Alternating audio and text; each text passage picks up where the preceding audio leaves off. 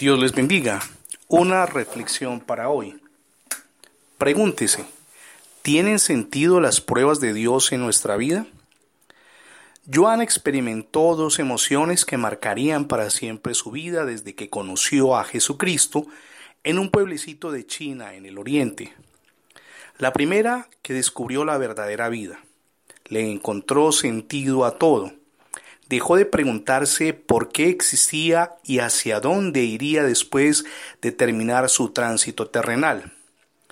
La segunda, que la emoción de tener en su corazón al Hijo de Dios lo animó a compartir las buenas nuevas a otras personas en los campos de arroz donde laboraba, y fue encarcelado, no una, sino muchas veces en las frías celdas, pequeñas y húmedas, en las que pasó treinta años en periodos que se sucedían uno tras otro y cada vez con mayor frecuencia, pasó del gozo de sufrir por la causa cristiana al desasosiego de sentirse solo, hasta llegar a momentos de crisis en los que le preguntaba a Dios por qué estaba atravesando por etapas de tanto sufrimiento.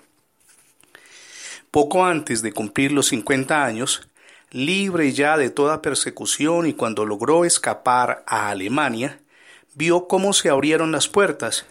Su ministerio, que otrora se limitaba a unos cuantos creyentes que trabajaban, dicho sea de paso, en los arrozales, creció, como jamás Joan imaginó siquiera.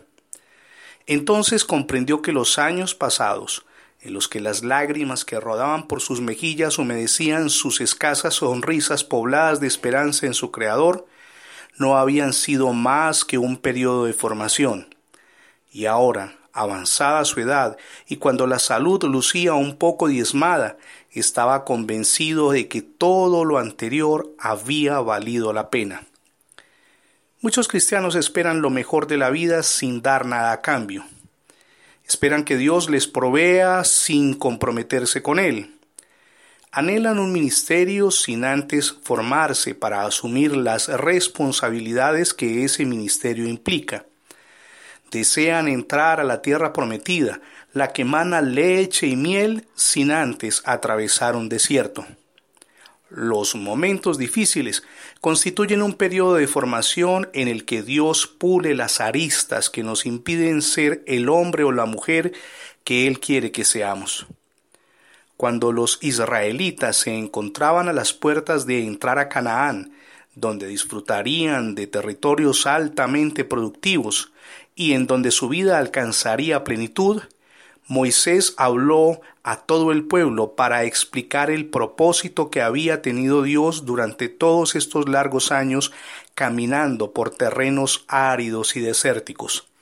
Él les dijo, y te acordarás de todo el camino por donde te ha traído Jehová tu Dios estos cuarenta años en el desierto, para afligirte, para probarte, para saber lo que había en tu corazón, si habías de guardar o no sus mandamientos.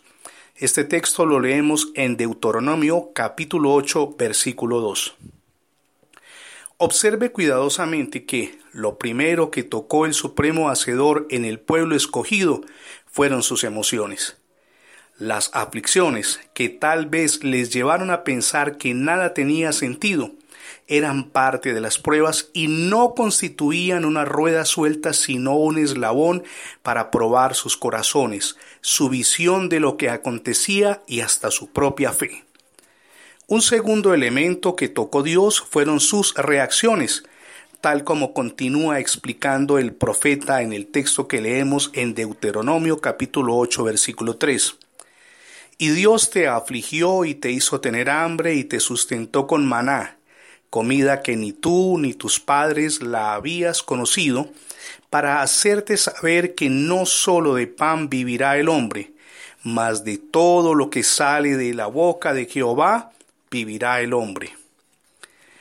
En todas las diferentes etapas, en la medida en que sentían cómo escaseaban las provisiones, aprendieron a depender mucho más de Dios De lo contrario, nadando en la abundancia, no solo se habrían alejado de Dios, sino que hasta habrían creído que era gracias a sus capacidades que tenían todo a mano.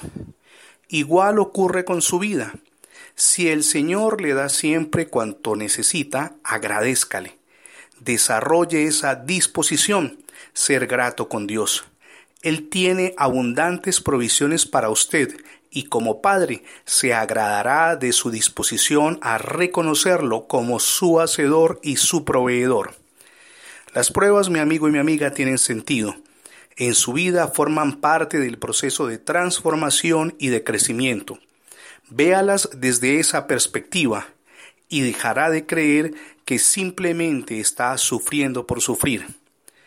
Si aún no ha recibido a Jesucristo como su Señor y Salvador, hoy es el día para que le abra las puertas de su corazón.